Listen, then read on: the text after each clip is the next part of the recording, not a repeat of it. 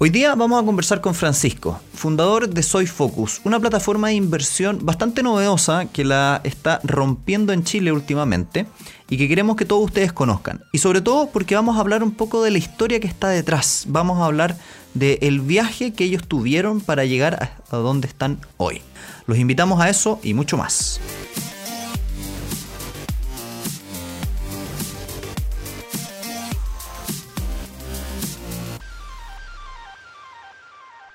Hola a todos, bienvenidos a Elemental, su club de aprendizaje semanal. Muy, muy buenos días a todos. Hoy día traemos a don Francisco, que es el fundador de una página muy, muy interesante que se llama soyfocus.com.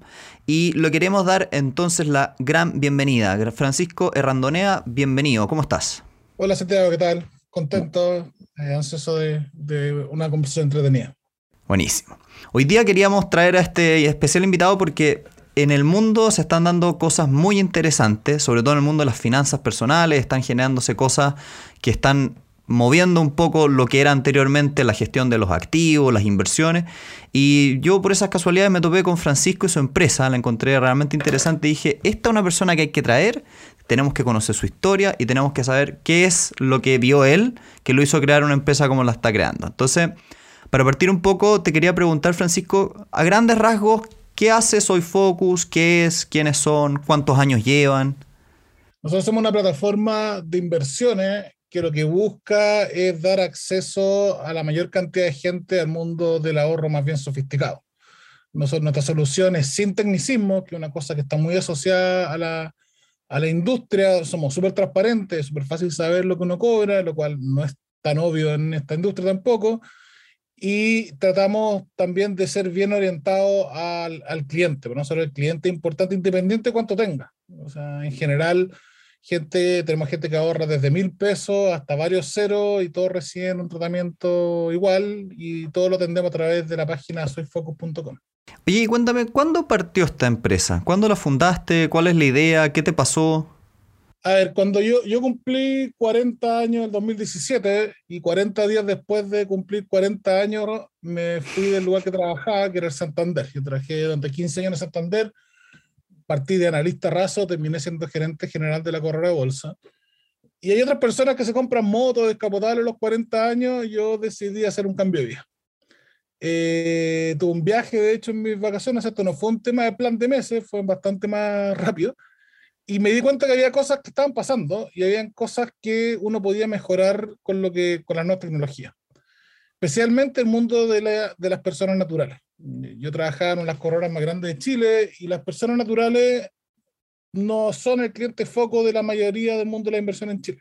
Y pasan cosas súper absurdas. O sea, yo me acuerdo de un cliente que tenía más de seis ceros ahorrados y nos pedía perdón por, por pedir una reunión conmigo pucha, lo que pasa es que tengo poca plata. Oye, padre, tú tenés plata más que pueblo entero en Chile. Entonces, y, ese tema había que buscar cómo arreglarlo.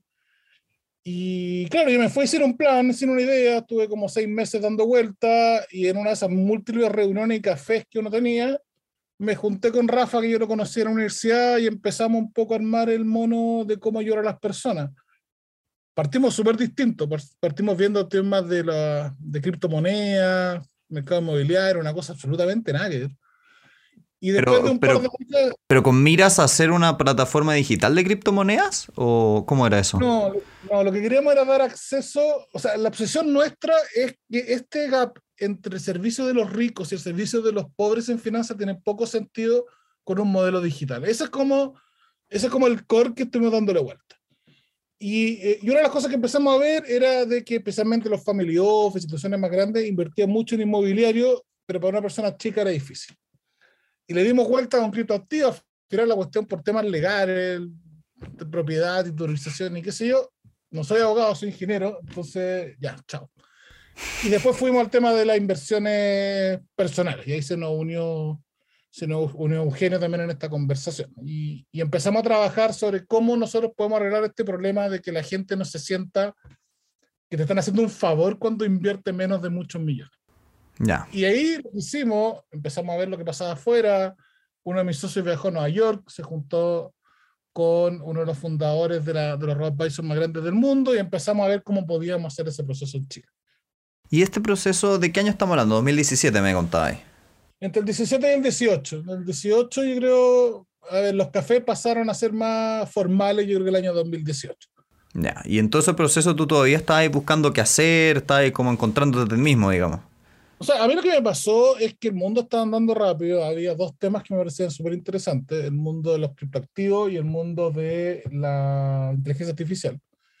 Y durante esos seis meses estuve estudiando. Yo, yo tengo un background de ingeniero, pero no sabía también programar. Estuve aprendiendo a programar bien seis meses. Me estuve como preparando, pero sin una idea preconcebida de lo que quería hacer sino ir viendo y principalmente teniendo conversaciones con personas a ver si algo salía. Esa conversación con Rafa terminó en lo que hoy día, pero otra conversación puede haber terminado en otra, en otra cosa. Pero yo quería ver esas dos tecnologías y quería solucionar el problema de las personas invirtiendo y esta separación entre la plata que uno tiene y el servicio que uno recibe. Y una persona que no sabe qué es un robo advisor, ¿qué, qué es un robo advisor en palabras sencillas? lo que, lo que es un robo-advisor es una solución en la cual uno trata de darle la mejor alternativa de inversión a cada persona de acuerdo a lo que, para qué está ahorrando. Hay muchas metodologías de robo-advisor, pero en general casi todos te hacen una serie de preguntas y el robot te califica de acuerdo a dos variables. ¿Qué tan averso al riesgo es uno? Hay gente que en realidad no, no puede aguantar el riesgo, hay gente que le encanta el riesgo. Y la otra que es más importante es cuánto tiempo tengo yo para eh, ahorrar. Ya. Evidentemente, una persona que es jubilada, tiene mucho, o es joven, tiene mucho tiempo. Una persona que quiere cambiar el auto en un par de años también, pero una persona que quiere enfrentar un gasto en el corto plazo no tiene tanto. Y eso lo toma el robot y te dice ya, invierte en esto. Y ahí te hace el asset allocation. Ya se la hace allocation. Perfecto. Y estamos en 2017, estáis todos con estas como reuniones, conversando con estos potenciales socios y ¿Cuándo fue cuando tú dijiste, ya, sabéis que vamos en serio? ¿Cuál fue como el paso, el primer paso formal cuando ya dijiste, vamos a ponernos los pantalones largos y vamos a hacer esto? ¿Pasó algo? ¿Una reunión? ¿Un café? Sí, un café, de hecho me acuerdo del local en, Colón, la calle Colón, que empezamos a darnos cuenta que este tema de los criptoactivos no, no, no, no, no era el negocio que queríamos. Y fue una reunión después de juntarnos con una gente de, de tecnología y yo había, había pensado la idea de los road advisor y dijimos, ya, démosle esto. Y en, eso fue como en mayo del 18, y yo creo que en junio, julio ya partimos full time los tres. Fuimos a una casa, de hecho fuimos a una casa abandonada, una casa que está a punto de morir, la casa hoy día no existe. Ya. Y nos pusimos a trabajar. Nos pusimos a trabajar, tuvimos problemas de ratones, teníamos todo tipo de problemas. ¿Y programaban ustedes? ¿Estaban ustedes programándolo? No, que hay varias, hay varias etapas de esto. Una de las etapas es el robot, que ese sí lo, lo, programé yo, pero ese es el problema más chico. cuando uno ve de afuera, uno cree que este problema es un problema, el problema de tecnología es básicamente programar, pero hay una serie de otros problemas. O sea, hay problemas legales. Nosotros entramos en un mundo profundamente regulado. Sí. Que el mundo de, de, la, de la administración de la plata, que tiene toda la razón del mundo desregulado. Había todo un desafío legal, cuál era el esquema, hay una serie de vehículos con cada abogado que uno se juntaba existía un vehículo distinto y uno espera que te den la solución y en realidad lo que pasa es que te dan la alternativa, entonces había que buscar, había que ver cómo se financiaba. Nosotros veníamos de empresas grandes, no, no veníamos del mundo de los startups, tuvimos que empezar a ir a reuniones de los startups, empezar a entender ese mundo. Y las primeras contrataciones que hicimos vinieron con el mundo más de la tecnología, de tener un sistema detrás. O sea, fuera del robot, hay todo un sistema que se encarga de eh, cuidar que la plata de cada persona esté como bien registrada y una serie de cosas. Y eso fueron como las primeras contrataciones. Y las segundas contrataciones tienen que ver con contabilidad y operaciones. Y por ahí partimos. Ya. Y en, y en ese, y en ese camino, tú decís, eh, tú estabas financiando esto con ahorros propios. Sí, con la menor cantidad de ahorros propios posible, pero sí, efectivamente era... Ya, o sea, igual estabas poniendo sobre la mesa tu, tu, corazón y tu billetera, digamos. Claro, pero ahí juega algo que a mí me... Yo, a ver, yo, yo hice algo que mucha gente hace, yo me juntaba con amigos y teníamos como, busquemos emprendimiento. Entonces nos juntábamos los martes a las 6 de la tarde todas las semanas, por inventarte. ¿Ya? Entonces yo, yo no sabía que en algún momento iba a hacer este paso. Entonces yo estaba preparado para el paso. Ya evidentemente a mi edad yo tengo, tengo dos hijos, estoy casado, o sea, tengo un costo fijo más alto que una persona en la universidad, pero estaba preparado a eso. Y me preparé antes. Entonces, por suerte, tenía la posibilidad de, apretándose un poco el cinturón, tener un tiempo para hacer las cosas bien. Ya. Pero es una construcción de años, no, no, no, fue, no fue tan eh, rápida como la decisión de cambiar. Y desde que, desde ese mayo ahí en 2018, cuando empezaron a hacer el proceso de creación de esto, ¿cuánto tiempo te demoraste en llegar a tener tu primer cliente? Nosotros partimos operaciones el 18 de octubre del año 2019. Ya, ahí tengo una historia notable entonces, el 18 de octubre del 2019. Para todas aquellas personas que son de otros países, les voy a dar un poquito de contexto. En Chile, el, día que acaba de decirnos querido, nuestro querido Francisco, fue un día súper importante porque partió una especie como de, lo voy a decir en términos sencillos, como una especie de revolución social, si se quisiera, o, muchas, usan muchas palabras acá en Chile, pero en palabras sencillas hubo una especie de levantamiento social con protestas, movimientos y una serie de cosas que se, se perpetuó por lo menos unos seis meses, siete meses, salieron militares a las calles, hubo toques de queda, se quemaron eh, lugares públicos, los, acá en Chile hablamos del metro, que es el, en, lo que en otros países llaman estos buses o trenes subterráneos, entonces lo que te está contando Francisco es que en el minuto donde el país como que explotó, él lanzó su empresa. Entonces, cuéntanos cómo te afectó el 18 de octubre. A ver, nosotros, claro, partimos, esto fue un viernes, y el día lunes la oficina las teníamos cerca de un metro donde era un lugar secundario de las cosas que tú estás diciendo, que era el metro toda la. Y teníamos gente rompiendo el semáforo a una cuadra. Teníamos personas que vivían, en, por ejemplo, teníamos una persona que trabajaba que vivía en Puente Alto, que pasó de demorarse media hora, una hora a su casa a tres horas y media, cuatro horas. Lo bueno es que tuvimos harta suerte porque todo estaba pensado, por ejemplo, a trabajar en la nube. Entonces pudimos trabajar, o irnos antes, trabajar desde la casa, que después resultó ser mucho más útil meses después. Entonces, sí, fue terrible desde el punto de vista de, oye, la mala suerte, pero en realidad pudimos trabajar con eso y en realidad nos dimos cuenta también de lo que estamos haciendo tiene un cierto sentido en cosas más allá de el, el hacer una startup y qué sé yo. O sea, voy a tomar mi ejemplo. Hablábamos antes que yo había ahorrado antes. ¿Qué me dio el ahorro? El ahorro me dio libertad. Si eso es lo que me dio el ahorro. Si yo hubiera sido una persona que hubiera vivido sin ahorrar, no hubiera podido tomar la decisión que tomé. Ahora estaría yo probablemente trabajando en un banco y estaría mucho menos entretenido que está ahora. Entonces, eso es un poco lo que queremos hacer. Entonces, yo no voy a meter el cuento de que nos estamos viendo lo que pasó, eso porque eso no, nadie lo supo. Pero sí nos sentimos como súper validados de que existía espacio a ver cosas nuevas. Y creo que una de las cosas que pasó fue eso. O sea, hay que ver cosas distintas a las que habíamos hecho antes. Entonces sí, fue emocionalmente difícil de manejar, personalmente muy difícil, especialmente para estas personas que vivían lejos, porque encontraba terrible estar seis horas arriba de una micro, me parece inhumano. Eh, pero al final del día nos sentimos como que ya, este minuto démosle más con todo, creo que nos dio más velocidad. O sea, al final del día nos dio mucho más sentido de urgencia hacer esto rápido. ¿Y la gente o los clientes eh, sintieron miedo de, de, invertir contigo debido al contexto o, o, no fue así?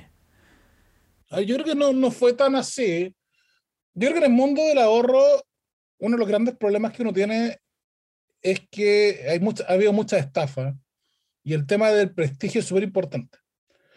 Y nosotros dentro de un mundo más bien que se le llama como retail, que es más masivo, no teníamos mucho prestigio. ¿Quién diablo es Focus? Que era nuestro nombre en ese momento. Nadie nos conocía. Entonces, es un problema con el cual sabíamos que había que trabajar y creo que lo que pasó en el año 2019, bueno, empezó pasando el 2019, no cambió mucho en eso y probablemente también ayudó a que la gente mirara más hacia afuera. O sea, creo, creo que no, no, no fue negativo para nosotros. Ya. Y tú, por ejemplo, ¿cómo te hacías cargo de, de las necesidades? O distinto, ¿qué, te, qué, qué estabas intentando hacer distinto de la persona em, del banco de inversiones común y corriente, de la empresa ya establecida con 20 años en la industria? Que tú decías, esto es diferenciador, esto hace que mi, mi, mi empresa sea distinta del común? O sea que en la industria hay un tema que a mí me carga, que es que este es un tema como de expertos. Me carga. Yo trabajé experto 15 años y me, me carga ese tema del experto. Me carga el hacer la sensación que esto es para gente con plata y que sabe mucho. ¿Ya? Y eso era las cosas que queríamos romper fuera de los temas de los costos, de ser fácil. Acá no hay que ser experto para invertir bien, hay que ser disciplinado. O sea, en general, es, ese es el mundo. Tampoco hay que tener las planillas llenas de números en rojo, en verde, con colores, con gráficos. Hay gente que le va bien, pero la mayoría de las personas no tenemos el tiempo para hacer eso. Si uno es un médico, si uno es un abogado, a estar dedicándole cinco horas en la noche a andar mirando numeritos en una pantalla. Y es el paradigma que yo creo que se está rompiendo. O sea, que se puede invertir, que simplemente hay que saber un par de preguntas, que no hay que andar mirando todos los días el mercado va para arriba, para abajo. Y es un poco el paradigma que nosotros queremos aprender a, o sea, a ayudar a, a romper. Y, y creo que sí lo hemos ido logrando en el tiempo. ¿Y cómo una persona desarrolla disciplina en esto? Es súper difícil. O sea, ni yo la tengo. O sea, 100%, o sea, si yo me, me, me autojuzgo, no, no tengo un 7 en eso, es súper difícil. Yo creo que es más difícil para la gente que ha estado metida que para la gente nueva. Acá mira, hay un ejemplo súper claro. Hace un par de meses, creo que en septiembre, había una empresa china que se llama Evergrande. Y Evergrande era una inmobiliaria, la segunda inmobiliaria más grande, el segundo país más grande. Y uno empieza a ver los titulares y era que el mundo se va a acabar en seis meses los chinos van a explotar. Es imposible no ponerse nervioso con eso. Es imposible. Aunque uno sepa, todos nos ponemos nerviosos. ¿Qué pasó hoy día? Nadie se acuerda de los chinos. Nadie se acuerda del grande, no pasó nada. Si yo hubiera actuado de acuerdo a lo que leía en los diarios, lo que mi cabeza me dice, hubiera tomado malas decisiones. Porque entre ese minuto y hoy día, las bolsas anduvieron muy bien. Eso es ser disciplinado. Es decir, ya, yo sé que puede quedar la grande. Sé que existe la posibilidad que quede la grande. No estoy seguro. Ya, sigo. Yo lo que hago es que automatizo mis cosas. Yo tengo, una, yo tengo unas transferencias mensuales y mando la misma transferencia independiente si el mercado sube, si el mercado baja, porque yo que me dedico a esto no tengo la capacidad de predecir el futuro. Perfecto. Y, y por ejemplo ahí, eh, una cosa que es muy interesante es que normalmente en este mundo, como efectivamente nadie puede predecir el futuro, se suele extrapolar el pasado. En otras palabras, llegan y dicen, eh, los, mis fondos rentaron un 40% el año pasado, por lo tanto este es un fondo bueno, este es un fondo malo. Y muchas veces está este temita de la regresión a la media. Entonces, ¿cómo, cómo le sugerirías a una persona que, mire o que juzgue si es que eh, una empresa o un fondo en particular es bueno o malo? ¿En qué se tiene que fijar? Yo creo que en promedio todos los fondos son razonables. El problema es cuánto te cobra. O sea, yo creo que el primer cosa que uno tiene que mirar, lo único seguro que yo estoy cuando invierto es cuánto me cobra. Ya. Esa es la primera cosa. La segunda cosa tiene que ver mucho con la seriedad de la empresa. El día estamos manejando plata, esto no es una empresa de sándwiches, por lo tanto, si se equivocan con la plata, el dolor que a uno le genera es mucho más grave. En Chile, por suerte, tenemos un esquema regulatorio que es difícil para el que entra, pero es súper bueno para el, para el cliente. O sea, nosotros el regulador nos pregunta de todo, nos manda hartos mail, los queremos mucho, pero eh, son insistentes y son bien serios y, eso ayuda. Entonces, una empresa regular también ayuda. Ver las rentabilidades, cuando uno mira, por ejemplo, la historia en Chile y uno mira los fondos accionarios, yendo lo más técnico, el 98% de los fondos accionarios no le ganan a la bolsa en 10 años. Entonces, el que le gana uno puede que le pierdan otro. Lo que sí yo creo, y nosotros creemos una cosa que se llama la inversión pasiva, nosotros invertimos como en promedios de mercado. No andamos apostando a que hoy día Apple le da mejor que tenerlo. No. Y eso creemos que tiende a ser mucho más eficiente para el ahorro que aquellas personas que tratan de predecir el futuro. Nosotros somos muy fundamentalistas en que no tenemos ni la más remota idea de qué es lo que va a pasar mañana. Perfecto. Pero lo que, lo que nosotros hacemos es que tus riesgos tienen que estar ponderados de acuerdo a lo que tú inviertes. Y ustedes por... Y tú, por ejemplo, en este camino, cuando ibas avanzando, supongo que estabas armando carteras que se conformaban por ETF o fondos indexados y armabas unos portafolios así, ¿no es cierto? Y la pregunta, se me, se me ocurren dos preguntas interesantes. En este camino, gran parte de la gente que hace lo que tú estás haciendo hace o utiliza fondos indexados generalmente internacionales, usan estadounidenses o cosas por el estilo. Entonces, la primera pregunta que tengo es, ¿cómo se, cómo se o cómo juega eso con el problema del tipo cambio? Para las personas que no entienden lo que estoy preguntando, básicamente la pregunta es la siguiente. Yo tengo pesos chilenos y voy a invertir en la empresa de Francisco. Y Francisco la va a tomar y las va a tirar a un fondo que queda en, no sé, de BlackRock o Vanguard o cualquiera de estos que son empresas norteamericanas que transan en dólares. Entonces, lo que yo gane o pierda puede que le afecte el dólar. Entonces, ¿cómo se hace cargo Soy Focus del tema del dólar? ¿Cómo, cómo lo llevan?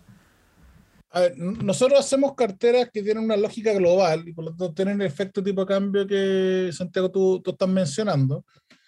Pero nosotros damos vuelta al problema. Por ejemplo, si yo, me, yo ahorro para un viaje, quiero ir a un lugar fuera de mi país. Ese pasaje, ¿en qué moneda va a estar? En dólares. Si mi moneda local sube o baja, el pasaje me va a subir en moneda local más o menos, pero va a seguir siendo dólares. Si yo ahorro dólares, lo que tengo son dólares para cumplir esa meta. La mayoría de las metas largas son súper dolarizadas en la mayoría de los países. Eh, los materiales de construcción en general en muchos países son importados, las jubilaciones tienen que ver con costo de vida, que tiene que ver en largo plazo, los autos, los viajes, el refrigerador. Hay un, en las cosas de largo plazo hay un componente de dólar súper grande. Entonces, independiente de lo que pase con el tipo de cambio de tu país, en la mayoría de los casos, tú vas a mantener como tu poder adquisitivo de comprar refrigerador en el tiempo si tú inviertes en dólares. En por el otro lado, en el corto plazo, las cosas son harto con tu moneda local yo los gastos de corto plazo, los gastos, eh, no, pega tanto el dólar o la transmisión es más lenta. Entonces, eso es lo que nosotros metemos en nuestro proceso. Y además, los tipos de cambio en países como Chile, que el dólar flota, por eso hago la excepción con otros países, eh, cuando hay una crisis afuera, el dólar sube. Por lo tanto, cuando caen los retornos, por ejemplo, lo que dijiste tú en los fondos de BlackRock, sube el peso y por lo tanto el retorno en peso se, se mantiene. Pero por eso nosotros miramos al revés el problema. Nosotros, la primera pregunta es: ¿para qué quieren la plata? Ya. Y, no, la Y, y, esa es una buena pregunta. ¿Ya sabes más o menos para qué quiere la plata la gente que invierte con tu empresa? ¿Tienes un catastro de eso? Sí, o sea, nosotros lo que hacemos es que cada cliente tiene como una meta. Entonces, no, no hablamos de fondos con los clientes. Entonces, el cliente tiene metas, tenemos muchas metas de jubilación, por ejemplo tenemos muchas metas de educación, tenemos metas de viaje, pero pasan cosas súper interesantes. Uno empieza a ver, por ejemplo, la diferencia de género. Ya, qué interesante. ¿eh? Tienden a tener metas mucho más de corto plazo que las mujeres. Ya. Las mujeres tienen metas educación, jubilación, y eso es súper consistente con la experiencia académica. Las mujeres tienen una forma de invertir distinta que, lo, que, lo, que los hombres con lógicas de tiempo súper distintas. Pero sí, eh, lo que no ha pasado es que tenemos muchas metas de largo plazo, mucha gente que invierte especialmente en temas de jubilación, creo que es la más, la más grande que tenemos, pero también temas de cambios de casa y de ese estilo, uno lo puede sacar a partir de los nombres de, la, de las metas. Y ahí pregunta, eh, en promedio, ¿qué edad tiene la gente que invierte contigo? Tenemos el promedio que es 36 años, el cliente más chico no tiene un año y el cliente más grande creo que tiene 99 de todo, pero, pero bien enfocado en ese segmento probablemente sobre 30 y bajo 50. Yo creo que ese es como el, el, la parte más fuerte. Mira qué interesante, o sea, me estás diciendo que el grueso de tus personas quiere jubilación y al mismo tiempo son personas entre comillas jóvenes, que les quedan por lo menos 30 años para jubilarse. Sí, o sea, yo creo que eso ha sido un cambio bien fuerte yo creo que en los últimos años en el mundo. O sea, en el mundo el tema de la jubilación, eh, no, esto no es solo un tema de Chile, nosotros nos gusta mirarnos el ombligo y pensar que en Chile tenemos un problema de la jubilación. Les informo que este problema está en todo el mundo. Y, y, y, al final del día, yo creo que mucha gente se está dando cuenta. Yo creo que hay gente que nunca había simulado su jubilación en una FP que lo hizo el año 2020. Probablemente de aburrido por encerrado en la casa. Y se dio cuenta de lo que salió. Sí. Y, yo creo que ese es un tema que a nosotros nos tiene bien contentos porque al final del día, a pesar de lo que termina siendo, hay una discusión que llevamos casi 12 años como país discutiendo qué hacemos con las pensiones, pero la gente se está dando cuenta que tiene un poco que, la que los que pueden ahorrar un poco más para la jubilación. Y eso, y eso es muy fuerte en, en, en, jóvenes, incluso en jóvenes de veintitantos años también tenemos harta de jubilación. Ya. Y ahí una pregunta interesante es, tú, cuando, tú inviertes en tu propia empresa, supongo, a través de, de Soy Focus Prevent. Y por ejemplo, ¿cuál es tu meta? Ah, yo tengo varias metas. Tengo, bueno, la más grande es jubilación, de hecho. Eh, tengo metas también para hacer arreglos en la casa. Tengo, tengo una meta para cambiar el celular cada tres años. Yo lo cambio cada tres años, entonces ahorro un poco para cambiar el celular. Tengo una meta para el Mundial de Qatar, que probablemente la voy a tener que usar para otra cosa. Eh, tengo varias metas, tengo como 12 metas. Tengo una meta para mis niños, para su educación. Eh, sí, eso. Pero yo miro poco mi carta. O sea, creo que me, me, me da mucha ansiedad mirar cómo me va. Ya. Entonces, yo miro poco, lo miro como dos o tres veces al año porque no quiero saber cómo me va porque si no hago, hago tonteras. Sí, lo que dije antes, o sea, yo sé que tengo que ser disciplinado, pero cuando yo miro la cartola, tu cabeza empieza a jugar contigo. Exacto. Le, le prohíbo que juegue. Oye, y por ejemplo, tú tenés como metas muy distintas, el celular cada tres años versus la jubilación que en 20 años más. ¿Hay alguna diferencia en el tipo de fondo que utilizas para esas dos metas o es el mismo fondo, la misma plata en un solo fondo? No, no, la, la, la que tengo para el celular es más o menos... Nosotros ponemos notas del 1 al 10. Entonces, 10 es como ultra arriesgado y 1 es súper conservador. Yo creo que la del celular debe ser como 4 o 5, o sea, como ahí como en el medio, y la de jubilación es súper arriesgado. O sea, yo creo que me quedan todavía 20 años de jubilación. Una persona que espera 20 años debiera estar invertido en algo muy arriesgado. Ya. Pero eso viene del algoritmo. O sea, nosotros, uno responde las preguntas y te va a recomendar, dado el plazo, que el, el riesgo. Y si tú, por ejemplo, tuvieras al frente un universitario, una persona que, que tiene poca capacidad de ahorro, Estoy pensando en un universitario, un buen ejemplo. Un gallo que, no sé, trabaja en un, en un restaurante por las tardes, se hace su par de luquita, se gasta la mitad de esa luquita en carrete el fin de semana, como que va a trabajar y sale y se le gasta la plata a continuación, pero le queda un poquito. A esa persona, ¿le conviene invertir en empresas como la tuya? ¿Cómo lo hace? ¿Cuáles son los efectos si empieza temprano? ¿Hay alguna ventaja? A ver, el ahorro más que meter mucha plata, es partir pronto y ser consistente. Hay varios ejercicios, uno puede buscar en internet, pero una persona que empieza a ahorrar, qué sé yo, a los 20 años, tiene que meter la mitad de la plata que una persona que ahorra a los 50. ¿Y eso por qué? Porque a los 20 mi poquita plata va generando una bola de nieve que se llama el interés compuesto. Entonces yo genero lo mismo que hacen los bancos al otro lado, intereses sobre intereses. Y es mucho mejor empezar a ahorrar muy poquito temprano que decir, no, si cuando yo tenga plata voy a ahorrar, que sé, un millón de pesos al, al mes. O sea, usted no la vaya a hacer porque no tenéis la costumbre. Pero si llegáis a hacerlo, ese millón de pesos te va a salir mm, probablemente menos rentable que el partido chiquitito. El, este mundo es muy de partir antes, el, incluso para cuando hay crisis, cuando uno parte antes, sufrir la crisis, vaya a tener la recuperación, y esa es la, la gran receta que, que uno debería tener para ser para poder cumplir las metas. Es partir antes, partir poco. Aprovechando, hay una, nosotros tenemos un chat que tenemos harta visita con clientes. Una de las preguntas típicas es cuánto ustedes me recomiendan que yo debería tener acumulado para partir. Oye, ah, mira. Un peso. un peso. Eso tiene que ver con lo que hablábamos al principio. Con esta lógica de como que hay que ahorrar para ahorrar, como que hay que tener un pie, como que porque si no, no me van a pescar, voy a hacer como un cacho. O sea, nosotros tenemos un cliente que nos puso 8 pesos. Y mi nivel de preocupación y estrés es exactamente el mismo que tenemos con una persona que puso varios ceros. Es el mismo, o sea, un numerito, una pantalla, nosotros preocupamos, tenemos la, la, misma diligencia, lo atendemos igual, porque para nosotros no tiene mayor costo tampoco. Y, y nuestros mejores clientes, nosotros tenemos un cliente que desde que partimos, no sé cómo nos descubrió como al mes, pone Luca todos los días, todos los días. y, y, esa cuestión él, es súper buena porque al final se está generando el hábito, se olvida de los mercados y la ido re bien, la ido súper bien. O sea, hemos vivido, y eso es súper interesante, hemos vivido los últimos 3, 4 años ya, el coronavirus pegó un par de meses, pero fuera de esos dos, tres meses al principio del, del coronavirus han sido años extraordinarios para la bolsa. Y al mismo tiempo eso te genera un poco el susto y uno dice, mira, yo miro los PI de Chile y uno dice, chuta, esta cuestión está inflada, está caliente, puede que vaya a reventar en cualquier minuto. Y eso es propio de todas las épocas. Todos los, cada 10 años hay una tremenda crisis, suele, suele pasar así.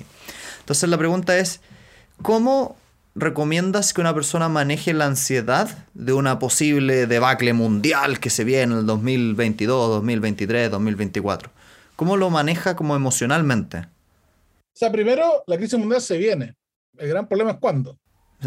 Yo estoy seguro y te puedo afirmar de que en mi vida voy a vivir otra crisis mundial. No sé si como la del coronavirus, pero otra crisis mundial. No tengo idea cuándo. Y el cuándo es muy fundamental. Es muy diferente que la crisis venga en 10 años que venga en dos meses. Y las crisis, uno de los problemas que cuesta entender es que las crisis son crisis porque son inesperadas. Es imposible anticipar una crisis porque no lo sería. O sea, la razón de que hay crisis es como, chuta, hoy día me levanté y no tengo que venderle. Si yo supiera que eso va a pasar, yo empiezo a vender de a poquito antes. tienen ese gran problema de que son súper inanticipables. Dicho eso, creo que hay que controlar al peor enemigo que tenemos que es nuestra cabeza. Hay que controlar las emociones. Yo lo hago tratando de mirar lo menos posible como va mejor. Eso es lo que hago. No puedo evitar mirar las noticias porque es parte de mi trabajo. Pero yo lo que trato de hacer es que no miro la cartola. Y la evito y me da como vergüenza ajena mirarlo. he llegado a ese punto. Porque he tomado en el pasado decisiones. yo me acuerdo cuando fue en 2019, 2009 creo. Ahí vendí, vendí, vendí casi una parte, la parte más abajo, porque mi cabeza me dijo, oye Francisco, tenéis que defenderte, porque nosotros estamos hechos de manera defensiva. Se defiéndete. Y dice una tontería. Entonces, yo controlo a mi cabeza, automatizo muchas cosas. O sea, muchos de los aportes que lo tengo, tengo súper automatizado. Me meto en el banco, hago una transferencia y olvídate. Entonces, esa, esa, es mi forma. Pero cada uno tiene que hacer una forma, pero lo que hay que entender, yo creo que hay que entender que uno no sabe. O sea, yo creo que ese es el reconocimiento que para alguien como mí es súper difícil. Pues yo trabajé 15 años vendiendo que sabía. No. Eh, pero sí hay que entender, oye, no sé. Hay, hay que llegar a un punto que el que sé que no sé. Y ahí aprender a trabajar con evitar esas sensaciones que son súper naturales. Nadie es tonto por querer vender cuando cae una bolsa. Esa, esa es la actitud natural de una persona. Pero es una mala actitud para invertir. Y, y, si bien ese es un desafío como emocional que tenemos todos y que creo que yo por lo menos la gente que nos escucha habitualmente en este podcast se haber dado cuenta que, que lo conversamos bien seguido, ese es un desafío para el individuo y un desafío para Soy Focus como, como empresa. ¿Cuál es como el desafío más difícil que han vivido fuera el 18 de octubre y qué desafíos crees que te quedan para adelante? A ver, hemos tenido varios desafíos. Un desafío fue el regulatorio, el que nos diera la licencia regulatoria no fue un tema sencillo. ¿Cuánto te demoraste? Un año. Nos, dijeron que eran tres meses, nos demoramos nueve. Ya. Nos demoramos nueve, tuvimos la suerte que hubo un cambio regulatorio, entonces nos demoramos nueve meses, que son nueve meses que estamos esperando recibir algo, porque este negocio no podía yo partir de la forma en que lo teníamos concebido sin el sello regulatorio. Ya. Ese fue un, un tema grande y, y, al final del día hay harto nerviosismo. Teníamos gente contratada, gente que dependía de uno. Habíamos hecho un levantamiento de capital, pero el tiempo es tu enemigo. Al final, en todas estas cosas, el tiempo es el gran enemigo que uno tiene. Eh, yo creo que ese fue como el gran momento difícil. Al final seguimos, esperamos, porque no depende de uno. Cuando las cosas no dependen de uno, son súper difíciles de manejar. Mm, sí. Y tenía un marcador en contra. Y ahí tú, bueno, supongo que la CMF, el UAF eran tus grandes, eh, no sé si enemigos, pero eran tus grandes eh, cuellos de botella, ¿o no? O sea, ellos cumplen el rol que tienen que cumplir. Hay que entender también de que manejar plata de terceros no puede ser que cualquiera lo pueda hacer. Hay que tener una serie de estándares. La lata fue de que no había como lo que llaman los abogados la certeza jurídica que, que, había que hacer. como que no tenéis claro cuáles eran los pasos. Eso es medio frustrante. Pero, pero claro, yo entiendo que se está avanzando en ese tema y tienen los recursos que tienen. Pero lo difícil es yo me levanto en la mañana, teníamos un par de personas contratadas y le tenía que mirar en la cara y yo miraba que no teníamos novedades de cómo esto iba a avanzar y, no iba a aguantar eso tanto. Hay, un ser, acá no hay un Excel, hay un ser humano al otro lado. Entonces, ese ser humano tiene ciertas pretensiones, uno tiene que hablar. Entonces, esa cuestión es súper difícil de manejar cuando uno tiene esta incertidumbre regulatoria. Súper difícil. ¿Y qué hiciste para manejarlo? Aguantamos nomás. No, había, mucho que hacer y, y, hacer todo lo posible para ayudar al regulador a sacar esto rápido. O sea, nosotros nos pedían cosas, las teníamos en el mismo día, era prioridad, pero definitivamente no dependía de nosotros, pero hicimos todo lo posible para que saliera rápido. Y de hecho, nosotros en Chile este vehículo se llama GF, que es Administrador de, General de Fondos. Cuando nosotros salimos hubo dos años que no salió ninguna otra. Porque nosotros jodimos tanto, yo creo que otras empresas más grandes, que sé yo, quizás no jodieron tanto como nosotros o jodimos mejor. Y no, nosotros logramos eh, ser el oasis en el desierto y durante dos años no hubo otro, otra jefe. Ya. Y hoy en día, ustedes ya supongo ya están más estabilizados, han crecido harto. ¿Cuánta gente usa actualmente la aplicación? Tenemos cerca de 7.000 usuarios, tenemos usuarios, o sea, clientes en, desde Arica hasta el Cabo Horno y la Isla de Pascua. Manejamos cerca de 45 millones de dólares dólares, el dólar cambia harto, pero por ahí anda. Sí. Así que sí, nos hemos multiplicado, el año pasado multiplicamos creo por 3 o 4, estamos creciendo doble dígito todos los meses. ¿Y eso para ti te significa algún desafío? ¿Hay algo difícil de ir creciendo a esta velocidad? Todas las etapas tienen sus dificultades, cuando uno está en la etapa cree que es lo peor, pero el problema, al igual que los niños, mientras uno se agrandando, los problemas se van agrandando cuando nosotros tenemos 40 personas en el equipo, la responsabilidad de los socios se multiplicó por 40 que cuando teníamos uno.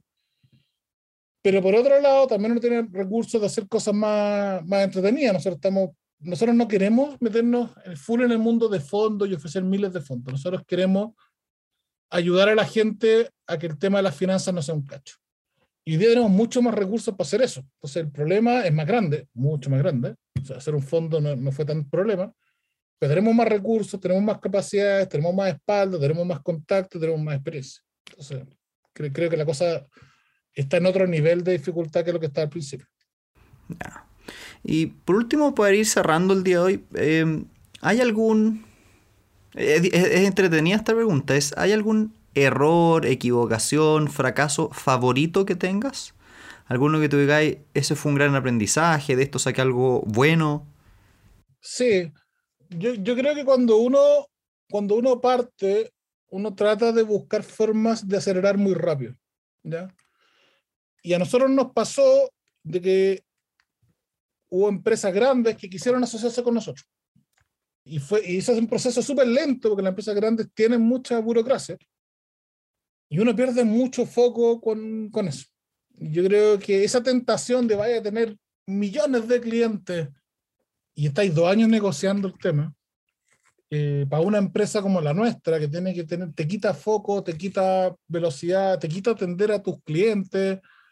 Y, yo creo que ese es uno de los errores que yo creo que cometimos, que apostar a eh, algún tipo de, de, alianza y dedicarle mucho tiempo, mucho esfuerzo, mucho power, pues mucho Zoom, y, y al final del día un poco olvidarse del, de la cosa más orgánica. Creo que la alianza en general, hay mucha gente que dice que startup dice que no hay que hacer alianza. Yo creo que no, pero hay que ponerle un costo. Uno decía, este es el costo, estoy dispuesto por esta alianza. Y, controlarlo súper, súper eh, cerca, porque si no, se desbandan. Ya. Y por último, para ir cerrando, em, ¿dónde pueden las personas que no conocen tu empresa encontrarla? ¿Cuáles son sus redes? ¿Cuáles son las formas de llegar a ustedes? A nosotros, nuestra principal red de, de llegada es la página web, que se llama soyfocus.com. Nosotros en la página web tenemos un chat que lo contesta un ser humano. De hecho, yo a veces lo contesto, lo hemos contestado. Yo creo que todos los que trabajamos en la empresa alguna vez hemos contestado eso. Pero tenemos hoy día un equipo que se dedica y uno puede hacer las preguntas que quiera, siendo o no siendo cliente, le dedicamos el tiempo eh, necesario. Tenemos en, en Instagram soy focus.cl, en Facebook soy Focus, tenemos Twitter también soy Focus, estamos en todas las redes, tratamos de contestar de la mayor forma posible, la mejor forma posible a toda la gente. Pero en la página de harta información, tenemos una serie de preguntas y respuestas, tenemos un blog donde escribimos de, en fácil temas que están pasando. Pero si alguien quiere saber bien y quiere preguntar cómo la firme, se mete al chat, si quiere hablar conmigo le pregunta, yo me meto, a veces llamamos, hay gente que nos ha pedido ir a ver las oficinas, que las tenemos ahí en, Providencia, hacemos tour a la oficina. en realidad acá lo que nosotros queremos es que entendemos que la gente se ponga nerviosa con poner la pata con nosotros, pero nosotros somos totalmente abiertos a responder por las vías que sean más, más adecuadas para cada cliente. Perfecto. Bueno, y con eso vamos dándole muchísimas gracias a Francisco por habernos acompañado el día de hoy. Los invitamos a revisar la página web soyfocus.com y además a revisar todos nuestros canales de comunicación, elementalpodcast.cl. Ahí van a poder encontrar nuestras redes sociales, nuestra forma de en conocernos y hablarnos por YouTube, por Spotify, por Instagram, por Twitter, por todos los medios habidos por haber. Y si les pareció que esta es una conversación interesante, los invitamos a compartirla. Ojalá que la mayor cantidad posible pueda conocer la historia de, eh, de Francisco. Y muchas gracias por haber venido, Francisco. Un gusto tenerte con nosotros. Muchas gracias, Santiago. Te muy bien.